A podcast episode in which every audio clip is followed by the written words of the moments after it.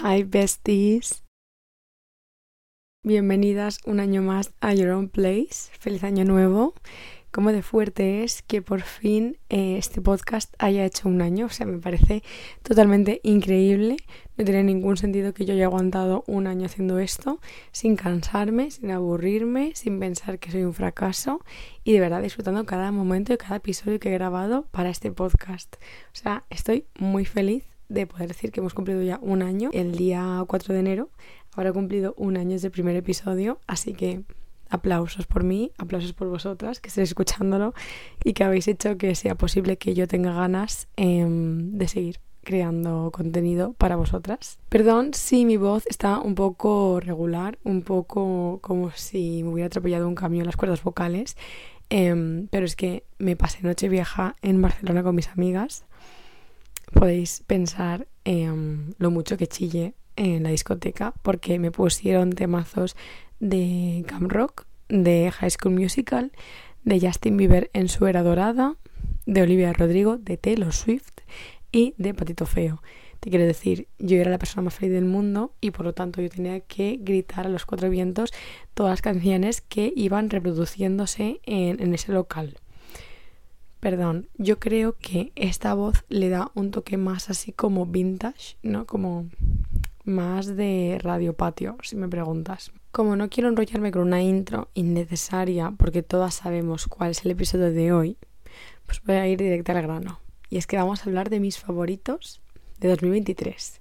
Tengo que hacer una pequeña aclaración. Mm, si estás aquí viendo este vídeo pensando que este favoritos va a ser sobre moda, accesorios, skincare, maquillaje. Este no es tu vídeo. Porque pasa una cosa y es que yo me compro muy pocas cosas de ropa, de maquillaje, de skincare. O sea, a lo mejor me compro una vez al mes una prenda de ropa, una vez al mes algo de maquillaje. A lo mejor estoy como dos meses sin comprarme absolutamente nada. Entonces no puedo tener favoritos porque no, no, no hay material. ¿Vale? Para que se convierta en un favorito. Pero de lo que sí que tengo mucho es de contenido. Mis vídeos favoritos de favoritos del año son los que hablan de películas, series, libros y cosas como random que a, la gente le han gustado durante ese año. Entonces esto va a ser así. Esto va a ir de películas favoritas, series favoritas, libros favoritos y cosas random favoritas que yo he tenido en 2023 y que me acuerdo de que me han gustado. Os quiero pedir perdón desde ya si escucháis ruidos de fondo. Eh, los del sexto se han puesto a hacer una cantidad de obras que no puedo explicar con palabras. Yo creo que van a tirar el edificio abajo, pero tengo que grabar este podcast hoy por la tarde, cosa que nunca hago porque es mi único momento libre de la semana. Así que sin más dilación, empezamos. Este año estoy muy contenta con la cantidad y la calidad de las películas que he visto. La verdad es que pocas películas he visto este año que hayan sido una mierda o que no me hayan gustado. Em, estas, aunque yo ponga favoritos, sí que es verdad que a lo mejor no les di el 5 de 5 o el de 10, de 10, pero em, personalmente me gustaron mucho. Y una de las primeras películas que vi este año y que me gustó mucho es em, Avatar 2. Yo sé que puede sonar a friki total, eh, yo sé que a lo mejor mucha gente ni les ha visto, pero es que si no la habéis visto, ni Avatar 1 ni la 2, o sea, tenéis que verlas. De verdad que ya no es solo por la calidad de pues eso, los contenidos, la imagen, em, toda la edición que tiene, todos los efectos especiales, que para eh, el año en el que estaba grabada la primera película, que creo que fue 2009, era increíble. Es que la segunda película es aún mejor. O sea, ver el behind the scenes, cómo la grabaron, todo lo que tuvieron que hacer los actores, cómo los actores en plan pueden como actuar de esa forma teniendo en cuenta que muchas de las cosas y escenarios con los que interactúan son totalmente ficticios es increíble es una película larga pero es una película muy chula de ver la verdad yo os recomiendo que si tenéis la oportunidad de que en algún cine la vuelvan a poner que a veces sí que hay cines como que ponen pelis antiguas antiguas em, o si tenéis tele en casa la veáis antes que un ordenador porque creo que es una peli que hay que verla como en pantalla un pelín más grande para apreciar detalles y tal. Pero de verdad fue la primera peli que vi este año y yo creo que de la que más me acuerdo. O sea, la he visto como tres veces ya. Es, increíble. No podía dejar pasar la oportunidad de hablar de Oppenheimer y Barbie. Em, he visto ambas. Barbie la vi en el cine con mi hermana y fue una experiencia mm, astral. O sea, fue el mejor momento de mi vida. Mi hermana y yo no podíamos parar de llorar. Em, sí que es verdad que la sala estaba toda llena de niñas pequeñas, lo cual me puso un poco triste porque no creo que sea una peli para niñas de 6 años, sinceramente. pero bueno, supongo que si no lees un poco por dónde va el tiro de la película, pues puedes llegar a pensar que realmente va sobre Barbie como muñeca y como mm, eso, como, un, como si fuera un videojuego, como la película de Mario Bros. Em, pero fue un momento muy chulo. Yo creo que es una película que todas las mujeres tienen que ver en algún momento de su vida y si pueden hacerlo junto con otras mujeres mucho mejor. La experiencia se intensifica Em, no es que solo me haya gustado la película de Barbie, es que me ha gustado todo lo que tiene que ver alrededor de Barbie. Que las chicas fuéramos de rosa al cine, que se hiciera toda esta campaña de Hi Barbie, Hi Ken, em, las canciones, el rol de Ryan Gosling, o sea, absolutamente todo y todo el movimiento que ha tenido esa película ha sido perfecto. O sea, el marketing es perfecto, eh, Margot Robbie es perfecta, la película es perfecta, o sea, absolutamente todo. No hay nada mal en esa película y tengo muchas ganas de volverme a ver, la verdad. Todas las películas así como que me dejan un poco marcadas las quiero volver a ver y nunca lo hago. A lo mejor esta es la excepción. Y Oppenheimer, por otro lado, no llegué a verla en el cine porque... No sé por qué, pero no me dio tiempo verla en el cine y fue algo que realmente me molestó bastante porque creo que es una peli para ver en el cine pero la vi en mi casa y me quedé a cuadros. O sea, yo no quería ser la típica persona que le gustara esta película. Yo quería ir en contra de esto de es una película de hombres producida por hombres para hombres en el cual el papel de la mujer no tiene casi importancia. Yo quería odiarla, de verdad. Pero hay algo con esta película que a mí me dejó me, dejó loca. O sea, no sé si es la música, no sé si es la forma en la que está contada, no sé si es la interpretación de Killian Murphy que le amo, o sea, estoy enamorada de él. Em, no sé qué es, pero como que me encantó. O sea, me encantó que eh, haya tantos saltos en el tiempo. Me encantó el tema de los juicios. Me encantó el tema de que hayan partes en blanco y negro. Es que me, me parece fabulosa, me parece increíble.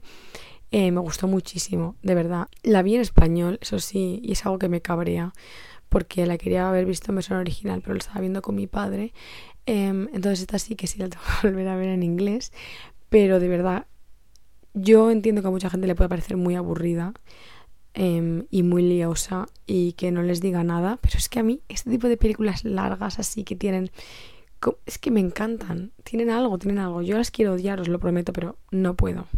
No puedo. Este año, además, ha sido un gran año para mí porque he descubierto a Paul Mescal, se llama así, creo, ¿no?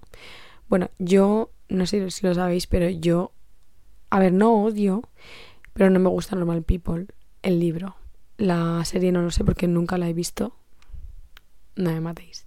Pero el libro de Normal People no me gustó nada, lo tuve que dejar a mitad porque no podía. O sea, se me estaba haciendo bola, no podía seguir. Em, pero vi que Paul Mezcal, es que no sé cómo se pronuncia, tío, no sé por qué en mi cabeza tenía que ser apellidaba Maquelsa o algo así. Bueno, em, había hecho la película de After Sun y la vi. No sé exactamente lo que tiene esa película. Es esas típicas películas en las que no hay mucho diálogo y es más em, como imagen, cine, ¿no? Para hacértela interesante, muchos planos sin diálogo, muchas escenas así como de zooms, de cámaras antiguas. No sé, es como muy vintage, muy indie, muy diferente. Em, pero tiene un mensaje que me gustó mucho. Trata sobre la, un padre y una hija que se van de vacaciones em, a un resort y nada, el padre pues tiene una serie de problemas mentales y intenta hacer cosas para que la niña no se dé cuenta, pero la niña es mucho más inteligente de lo que el padre se piensa que es. Os recomiendo fuertemente que la veáis en verano y también que si podéis después leáis artículos que hablen de esta película porque a mí fue lo que realmente me hizo llorar. O sea, no lloré viendo la película, pero después cuando leí artículos fue como que me dolió mucho el mensaje de la peli, sobre todo porque soy una persona como que siempre intenta ponerse en la piel de los personajes y como que lo que le está pasando a la protagonista yo pensaba en cómo me afectaría a mí si yo estuviera en su lugar. Y no sé, ese tipo de dolor que siente la niña al ver así a su padre, pues es algo que me dolió mucho. Pasando a algo totalmente diferente, tengo que hablar de Rojo, Blanco y Sangre Azul, creo que es. Intenté leerme el libro, pero no me gustó. Pero después cuando salió la película, o sea, es que yo me volví loca. Yo pensaba que iba a estar muchísimo peor hecha de lo que realmente está. O sea, para mí tiene planos muy bonitos, tiene escenas muy chulas, está muy bien grabada. La historia, pues es un poco sin más del palo de que tú dices, pues, pues lo típico, ¿no? Es em, la historia de amor entre el hijo de la presidenta de Estados Unidos y del príncipe de Inglaterra. Y pues nada, al principio se llevaban fatal. O sea, enemies to lovers. Punto y final un amor prohibido porque ¿quién va a dejar que el, hijo de la presidenta de Estados Unidos y el príncipe de Inglaterra estén juntos? Nadie. Bueno, esto de amores imposibles, enemies to lovers, o sea, quiero decir, está todo concentrado en esta película. Y por último, mis dos descubrimientos del año. Em, he visto esta película, bueno, he visto estas dos películas en el día antes de irme de Nochevieja. Hice un maratón con mi familia y vimos Salburn, Salburn, me la pela, Salburn. Y maestro. Yo os voy a decir que no sepáis ya de Salburn. Es que, es que no, es que no. No, porque es todo perfecto. Es una película de mujeres, escrita para mujeres, escrita por mujeres, o sea, es increíble.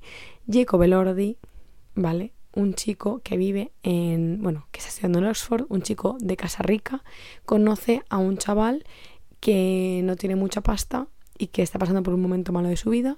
Se hacen amigos. Eh, Jacob Elordi se lo lleva a Salburn, que es su casa, para pasar el verano allí. Y empiezan a pasar cosas un poco turbias. Personalmente, la trama no es que me haya llamado mucho la atención. No me parece que sea algo em, súper diferente y súper novedoso. O sea, creo que la trama pues está, está bien, está muy bien, es muy divertida. Pero lo que me ha gustado sobre todo es el humor que tienen todos los personajes, o sea, las barbaridades que dicen, las tonterías que sueltan por la boca, las actuaciones son increíbles, la banda sonora es muy chula, han elegido las canciones a la perfección, eh, los escenarios, la ropa, pero es que sobre todo en la imagen, la fotografía, las escenas como están rodadas, em, que todo tenga como este granulado en todas las escenas, que no sea el típico formato largo, sino que esté más achatado. Todo, todo, chicas, es, todo perfecto. Y Maestro la vi ese mismo día por la tarde y me pareció como em, una versión adulta de La La Land, yo diría. O sea, no es como La La Land en el sentido de la trama de la historia. La historia va de, es una historia real sobre em, un compositor de música que, bueno, pues te cuenta su vida desde cómo empezó en el mundillo hasta, em, pues, cómo se acaba muriendo. Em, es muy entretenida de ver. A mí personalmente me ha gustado mucho por la forma en la que está rodada. Eh, em, es como que va desde el principio de su vida que está en blanco y negro, después van pasando los años y se vuelve a color. Los personajes están muy bien caracterizados porque tú puedes ver el personaje principal que hace Bradley Cooper se ve como súper joven cuando es joven. Y después cuando es mayor es que te tragas que es Bradley Cooper de mayor. O sea, estoy 100% segura de que le han puesto el filtro de TikTok de envejecer y le han hecho, pues eso, el maquillaje em, a efectos de ese efecto. De verdad, es muy, muy, muy buena la caracterización. La protagonista, que ahora mismo no me acuerdo de su nombre, déjame buscarla. Vale, la protagonista, Carrie Mulligan. Carrie. Carey. I don't know. Em, hace un papelón que como no le den el Oscar me voy a cabrear. Yo creo que se come a Bradley Cooper de principio a final de la película y mira que a mí me gusta Bradley Cooper. Sí que es verdad, pues eso que ha sido una peli como súper pretenciosa de un hombre que quiere ganar el Oscar sí o sí. Pero aparte de eso es que a mí me encanta. Siguiendo por series, os voy a decir ahora sí que sí mis favoritas, porque he visto bastantes series que han sido una chorrada, una tontería, pero he visto muchas series muy buenas este año. Para empezar, evidentemente no puede ser de otra manera, de Last of. O sea, si os gustan las series apocalípticas, si habéis visto The Walking Dead, eh, os va a encantar The Last of. A mí me parece que es la serie del año, de verdad. Conforme salió, yo me la vi. O sea, yo iba capítulo por día. en conforme lo sacaba HBO, a mí me apasiona, me apasiona Pedro Pascal, pero eso ya lo sabe todo el mundo. Más me apasiona Bella Ramsey, esa niña lo tiene todo de mí, todo mi corazón le pertenece a ella. Em, el papel padre e hija que se han montado detrás de escenas es increíble. O sea, necesito ya saber cómo sigue, porque yo soy una cagada, nunca me acaba el juego, no sé cómo va a evolucionar esto, aunque ya me lo puedo imaginar. Así que por favor que saquen ya la siguiente temporada. Sin duda alguna, mi descubrimiento del año ha sido Daisy Jones and the Six. Yo me leí el libro y después me vi la serie, and thank God for that. La verdad es que leyendo Daisy Jones and the Six es como que muchas veces dejaba de tener esa conexión con los personajes, como que no entendía muchas cosas. Y después cuando vi la serie, o sea, me quedé completamente alucinada. He visto la serie ya creo que tres veces con diferentes personas porque es que es algo que de verdad creo que esa serie igual que de las tofas están muy bien ambientadas sí que es verdad que pues como todo le faltan detalles le faltan cosas pero es que no podrían haber elegido mejor a los personajes las canciones son exactamente igual como me las imaginaba o incluso mejores o sea eh, disco del año si me preguntáis no me puede apasionar más la relación que hay entre Billy y Camila. Me parece que Camila es uno de los personajes femeninos mejor escritos de la historia mm, de, de todo, o sea, de la historia general del, del mundo, del universo.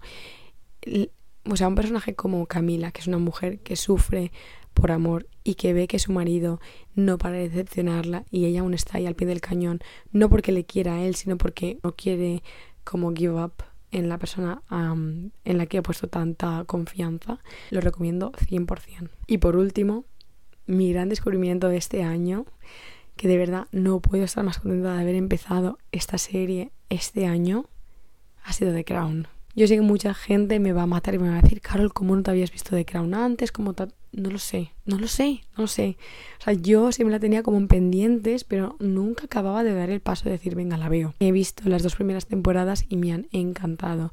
La actriz que hace de Reina Isabel es tan real. O sea, ella es tan guapa, ella lo hace tan bien. No conozco a la reina, personalmente, no la conozco. No sé cómo era en esa época. Pero si era igual que la actriz.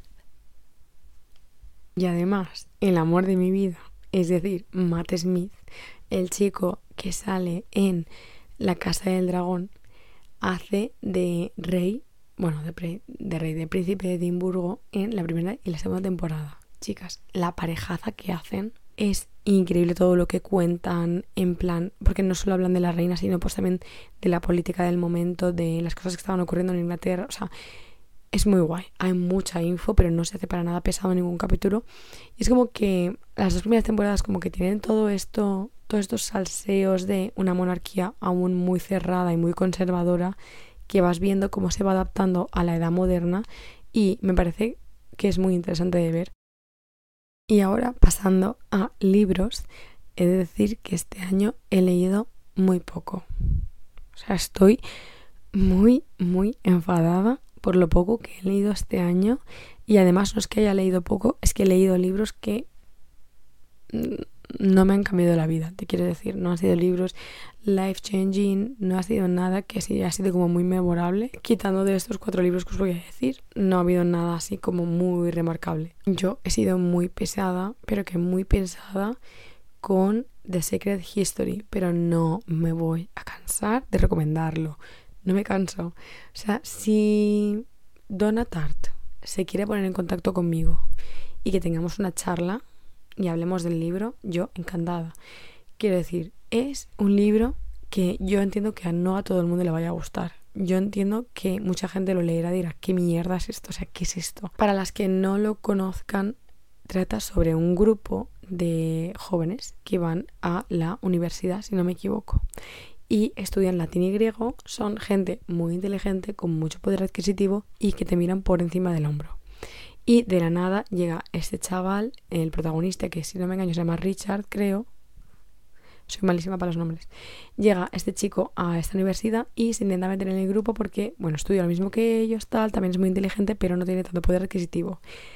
Esta gente hace una serie de rituales y de cosas para que su vida tenga un sentido como más espiritual y más como de estar conectado con el Dios. Bueno, una serie de cosas muy turbias que acaban en un final mm, que a nadie le gustaría que hubiera ocurrido. plan, hacen una serie de cosas y en una de ellas pasa una cosa muy mala. Que no puedo decir. Y entonces todos se ven metidos pues en un lío gordo del cual tienen que salir y ahí se empiezan a ver las verdaderas personalidades de cada uno de los personajes y de cómo eh, la traición está a la orden del día, las mentiras y mm, muchas cosas más, porque de verdad es que es un libro muy bueno sobre Dark Academia, sobre... Yo diría que es un poco así como novela de misterio, ¿eh? Dark Academia, novela de misterio. Leedlo cuando podáis, pero leedlo, por favor, no os vais a arrepentir. Otro libro que yo no quería desvelar es Lie With Me. Y esta va pues de unos niños que van al colegio en Francia y pues conforme pasan los años se dan cuenta de que están enamorados en uno del otro, pero llega un momento en el que uno de ellos pues se tiene que mudar del país. Em, y nada, y es como la historia de cómo vuelven a saber el uno del otro después de tantos años. Yo no recomiendo hacer esta lectura en público porque lloré en varias ocasiones. No lo recomiendo, pero es una historia muy bonita. Encima creo que es así. El libro es súper finito, se lee muy rápido y no sé, es entrañable, es adorable. No podía yo mm, no meter entre mis libros favoritos a Little Life aunque ya he hablado de él en varias ocasiones y quiero dedicarle un episodio del podcast porque yo no sé por qué, pero me encanta leer libros tristes por alguna razón, em, pues eso, no me quiero extender demasiado, pero que decir que no sepáis. O sea, es que es una historia que yo creo que lo más triste no es lo que le pasa al protagonista en el pasado, que sí que es triste, ¿eh? Pero más triste es ver cómo el trauma que tiene él en el pasado se refleja en sus comportamientos del futuro y cómo eso hace que toda su vida esté marcada por esos traumas. En plan, que él no puede tener una vida fuera de esos traumas porque no se lo permiten. Han ocupado tal cantidad de su cuerpo y de su mente que es entendible que no pueda ver la vida de otra forma. es muy largo. Tiene mil y pico páginas, es muy denso. Hay muchísima cantidad de descripción de personajes, de ambientes, de todo. Todo tiene mucha descripción, es normal. Y yo entiendo que a muchas personas le pueda parecer como muy aburrido y que la historia va muy lenta. Pero a mí la verdad es que es un libro que me sacó de un bloqueo lector. Tengo que decir que evidentemente las personas no se equivocaban. Es lo más triste que me he leído en mi vida. Pero si queréis algo denso, y que tenga pues eso, algo como muy realista, leer este libro. También os digo que hacedlo en un momento de vuestra vida en el que estéis eh, bien, felices, contentas, mm, que no tengáis ningún problema con vosotras mismas, que no estéis en un periodo de salud mental malo. No os lo recomiendo. O sea, por favor, no lo hagáis. Os va a cambiar la vida, os va a cambiar la forma de ver ciertas cosas de nuestra vida que a veces como que pasamos por alto. Y por último, aunque podría estar hablando 20 años más, pero la garganta me está doliendo mucho. Mañana no voy a tener voz. Em, os voy a decir mis cosas random de este año. Son cosas que pues me han gustado y que sin motivo aparente, en plan, simplemente pues cosas que me han gustado un montón. Em, una de las cosas que me ha gustado mucho es empezar a seguir a cuentas, eh, a creadores de contenido en Instagram. Antes es como que no las seguía, como que solo las buscaba cuando me interesaba lo que subían, pero no sé por qué como que no las seguía. No sé, es algo que nunca he hecho, como que nunca sigo a gente famosa. Y este año he conocido a mis dos creadores de, de contenido favoritas que he seguido. Eh, por ellas he empezado a seguir como más influencers y tal que me inspiran un montón y me he dado cuenta que me ayudan en mi daily life a tener más inspiración, a la hora de buscar outfits, a la hora de crear contenido yo misma también, a la hora de, no sé, de todo en general. Una de ellas es Rebeca Oxana, em, os dejaré su perfil por aquí, es la tía más guay que he visto en mi vida. No es que ella y las próximas creadoras que voy a hablar me hayan ayudado a encontrar mi estilo de ropa, sino que es que creo que tiene una forma de enseñar sus outfits, de hablar de moda, como muy natural, como que no es nada pretenciosa a la hora de hablar de las cosas, como que dice, habla de, temas muy interesantes, te enseña outfits de manera muy entretenida. No sé, me parece como una chica muy guay. Es una chica portuguesa que se mudó a Berlín con su marido y de verdad es que ella y su marido son lo más. En plan, me parecen la pareja más cute de todo Instagram. Em, y de verdad es que su estilo es muy guay. Plan, todo lo que sube, pero es que sus outfits son increíbles. A mí me han ayudado un montón. Encima, es como que ella va haciendo vídeos en TikTok y en Instagram sobre tendencias para temporadas siguientes o no sé, como cosas así que te ayudan un montón a saber pues qué es lo que se va a llevar o qué es lo que se ha dejado de llevar qué es fast fashion, en qué invertir cuando te quieres comprar básicos. No sé, muy, muy, muy entretenida. Y las otras dos chicas em, de las cuales estoy obsesionada son eh, Sophie y Idun Bolan. No sé si pronunciar su nombre. Son dos chicas noruegas, si no me equivoco, que son gemelas. Son guapísimas. Eh, yo no he visto personas más guapas en mi vida. Y lo que me gusta de ellas es que sobre todo Sophie, si no me engaño, sabe hablar inglés y hace como muchos Get Ready With Me y son como muy amenos de escuchar, son super, ella es súper tierna, es muy maja, encima es súper pequeña, creo que tiene como 21 años o algo así, está estudiando moda, son las dos modelos, viven en Copenhague, I guess, y suben como este contenido de Copenhague Girly que todas nos gusta. Em, de verdad, os las recomiendo un montón. Son las dos súper divertidas. En plan, encima también suben memes y cosas así, como que cuando las ves como que se hace muy natural estar viendo lo que postean porque se sienten como que son tus amigas. De verdad, nada, me encanta cómo se visten las dos. Me encanta su forma de vestir, las fotos que se hacen. Sobre todo me encantan sus looks eh, de noche, en plan, cuando se van de fiesta, cuando se van de eventos por la noche. Me ayudan un montón a a saber yo qué ponerme cuando tengo alguna fiesta o algo así, porque me cuesta mucho como saber cómo quiero vestirme cuando salgo de fiesta. I don't know why.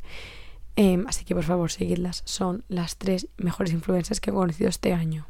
Y después de creadores de contenido, pero en YouTube, tengo que mencionar, como no, a Mina Lee. Mina es la persona más inteligente que he conocido en mi vida. Mina se dedica a crear vídeos en, YouTube sobre Em, temas polémicos o temas que están pues ahora mismo como que la gente está hablando de ellos. Habla sobre todo muchas veces de cosas que nos pasan a las mujeres en la sociedad. Lo hace desde el aspecto em, de leer artículos, de contarte como la verdad sobre el tema, leyendo artículos, leyendo lo que dicen los expertos, como que mostrándote la verdad, ¿no? No es sí que es verdad que es un poco tema de opinión, porque quieras o no, pues ella da su opinión al respecto, pero también te enseña muchas veces como a mirarlo desde una perspectiva rollo, no, es que no es lo que los medios te están contando, es que también pasa esto, esto y esto. No sé, a mí yo me lo pongo como si fuera un podcast, pero es más entretenido que un podcast porque te muestra un montón de imágenes y un montón de de eso, de capturas de pantalla y de cosas muy muy entretenidas. Así que os la recomiendo un montón. Em, os pondré por aquí alguno de mis vídeos favoritos de ella Em, si tenéis algún momento, yo por ejemplo la veo cuando estoy haciendo crochet, cuando estoy pintando, cuando voy en el tren. Nada, es muy interesante. Otra de mis creadoras de contenido favoritísimas es Linda San y, a ver, Ana Neubert. Neubert. Bueno, Linda San es una chica canadiense y Ana es una chica em, alemana. Las dos como que más o menos tratan el mismo tema que es pues Em, el body positive, yo diría. Son dos personas que han tenido problemas eh, relacionados con la comida y que hablan de cómo han ido afrontándolos y como que em, te hacen vídeos rollo. Por ejemplo, Linda es más como de vídeos de que como una semana em, o haciendo challenges de deporte o cosas así. Sobre todo últimamente de blogs de ella en X sitio o blogs de ella con una semana estudiando, cosas así. Y Ana igual porque está estudiando también para ser dentista y también es como blog de una semana conmigo estudiando o lo que como una semana para encontrarme conmigo misma o lo que hay la vida de una chica mm, que está estudiando, ¿sabes? Como cosas con las que puedes relatear y muchas veces como que te enseñan la imagen y te ponen eh, de voz en off pues a ellas hablando de, de temas pues muy interesantes como por ejemplo la comida, tener una relación más sana con la comida, em, el body positive, la dismorfia corporal, estar obsesionada con el gym, cómo tener una buena relación con el gimnasio, como temas que son muy difíciles de aproximar, ¿no? De contar, pero ellas lo hacen de una forma tan cute, o sea, no sabéis la cantidad de veces que he llorado viendo algún vídeo de ellas dos, son las mejores, o sea, son mis cuentas favoritas de YouTube. Si tuviera que elegir a quién ver por resto de mi vida, os prometo que serían a una de ellas dos. Em, si no os conocéis, tenéis que empezar a seguirlas. Y a mí no me gusta tanto el contenido que suben a Instagram, pero el contenido en YouTube es... Y yo me quedo en YouTube por ellas, os lo prometo. Y por último, mi descubrimiento en YouTube ha sido la cuenta de Vogue. Y la cuenta de Vogue, de British Vogue se llama, creo. Em, la cuenta de Vogue ¿No sabéis la que me salva de momentos de aburrimiento en el que ya no sé qué ver, ya no sé qué escuchar, ya no sé qué hacer? Y de repente, ¡pam! Un vídeo nuevo. ¿Qué lleva en mi bol? ¿Qué lleva en su bolso Rosalía? Clic. Eh, tres preguntas con Jacob Elordi. Clic. 24 horas con no sé quién antes de la Met Gala. A por ello. todo, todo, todo, todo, todo. Todo me lo veo todo. Últimamente estoy muy enganchada a la de los looks. Se llama Life in Looks. Por ejemplo, tienen el de Margot Robbie hablando de los 15 looks más icónicos. Blake Lively, creo que se llama. Sale Jessica Parker, Kate Moss, eh, Shalom Harlow. O sea, Bella Hadid tiene. Esta gente coge, abre Vogue y empieza a mirar como sus outfits más icónicos y a contarte cómo surgieron, de dónde lo compraron, la historia detrás de ellos. De verdad, Vogue tiene una cantidad de contenido tan interesante y tan para las chicas. Es increíble. Si no seguís a Vogue, de verdad, tiene vídeos muy entretenidos. Em, sobre todo las chicas que nos gusta la moda em, y todo esta, este mundillo. Es muy, muy guay. Pasando a cosas aún más random, tengo que recomendaros una cosa que yo creo que mucha gente no sabe, o sí que sabe pero no utiliza, y son los recordatorios del iPhone. Yo soy la típica persona que le encantaba como tener Notion y lo tenía todo, todo súper apuntado en el Notion, lo utilizaba un montón, tenía súper bonito, tal y cual. Me di cuenta de que me agobiaba un montón, de que yo necesito que algo sea más visual, más de entrar y verlo ya, no tener que ir carpetas y carpetas y carpetas. Y no, no, no, no, no, algo sencillo, fácil, efectivo, recordatorios del iPhone. Recordatorios del iPhone es la mejor herramienta que tiene el iPhone, lo digo. O sea, yo lo uso sobre todo, por ejemplo, para saber cuándo me va a bajar la regla. Porque yo me tomo un método anticonceptivo y para tener más o menos controlado cuando me va a llegar, ¡pam! Recordatorios del iPhone. He clavado. Tengo una entrevista este día a tal hora, recordatorios del iPhone. Tengo que comprar un regalo de recordatorios del iPhone. Porque te puedes poner que te avise a cierto tiempo que te pongan alarma, que te ponen una foto, todo, todo, tú lo puedes personalizar como tú quieras.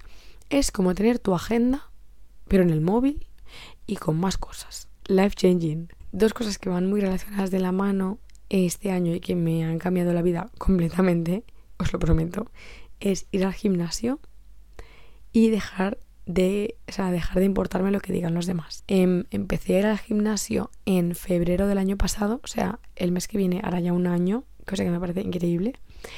Y al principio como que estaba muy cagada, no sabía qué hacer, no sabía a qué ir, no sabía si me iba a gustar, porque yo siempre he hecho deporte en casa y yo era como que, como que no tenía mucha confianza en que me fuera a gustar, pero Em, empecé a ir a clases dirigidas, que yo creo que es lo que más me gusta del gimnasio. Mucha gente dirá que eso no se hace deporte, me la pela completamente. O sea, yo me lo paso muy bien. encima nos apuntamos yo y mis mejores amigas, o sea, vamos las tres, cuatro o cinco días a la semana, una horita. O sea, es lo que más espero del día. Plan, yo estoy, por ejemplo, por la mañana en casa o cuando estaba trabajando y decía, pues qué ganas tengo de acabar para ir al gimnasio. O sea, me encanta, me lo paso muy bien, incluso aunque vaya sola, de verdad. El momento de ponerme my cute little outfit, hacerme el pelo, coger mi bolsa, llegar al gimnasio, calentar, hacer mis ejercicios, mis cosas, eh, estirar un poco, volver a casa, darme una ducha y cenar. Mi mente está en paz, mi mente está relajada, tranquila, mi cuerpo está como súper no sé, relajado, como que ha hecho esfuerzo y ahora está como calmado, duermo muchísimo mejor por las noches, eso sin duda. Me ha ayudado a, a, a, mi relación con la comida, aunque parezca una tontería. O sea, me ha ayudado a ver que mi cuerpo es más de que un peso, es más que ganar kilos o perder kilos y me ha cambiado la vida completamente. O sea, yo si no fuera por el gimnasio, yo seguiría teniendo como mucha...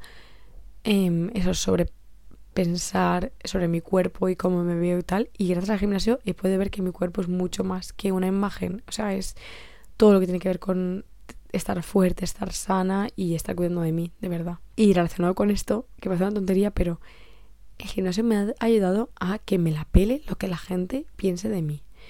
Eh, porque yo al principio iba a las clases cagada de la vergüenza y decía, es que la gente se va a burlar de cómo lo hago.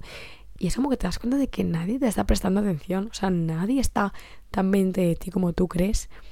Y eso me ha ayudado sobre todo este verano a ir a la playa en bikini y decir, ¿tú te crees que alguien está pensando en cómo te estás viendo en ese bikini? O sea, la gente está a su bola, la gente tiene sus cosas, sus preocupaciones, sus inquietudes. O sea, le da igual cómo te veas tú. No van a estar pendientes de ti para burlarse, para criticarte, para, para, para nada. Además, hay un montón de cosas que yo nunca me hubiera atrevido a hacer eh, como por ejemplo ir a clases de baile. O sea, yo nunca en mi vida hubiera ido a una clase de zumba si no fuera por mis amigas y por el gimnasio, porque me daba vergüenza, porque yo pensaba que hacía el ridículo. Después pienso, pero es que, ¿qué más da? O sea, ¿a quién le importa? ¿Quién está pendiente de que yo haga mal un paso o de que no tenga mm, sentido del ritmo? O a nadie. O sea, a nadie, a nadie le importa. Cada uno está a su bola pensando en cuál es el siguiente paso, pensando en tal, en cual da igual. O sea, ¿a qué más le da a la gente lo que yo suba a internet? Le da igual.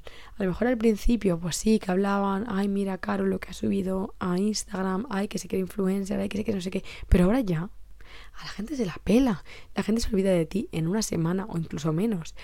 Eh, es que no es tan serio, además, porque tú no le tienes que dar esa importancia, porque no la tiene no la tiene. Hay cosas muchísimo más importantes en esta vida, muchísimo más preocupantes que estar pensando en lo que la gente va a decir de ti por subir un vídeo YouTube, por subir un vídeo cantando, por eh, ir a una clase de zumba, por llevar un bikini en la playa. O sea, hay cosas muchísimo más importantes que esas cosas.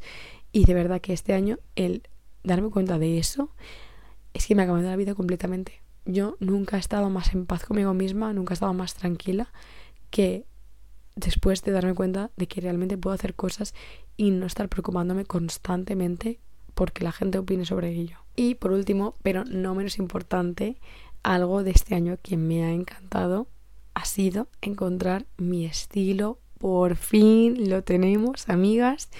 Eh, sí, es verdad que yo sigo manteniendo mi opinión de que yo tengo varios estilos dependiendo de la estación del año en la que estemos.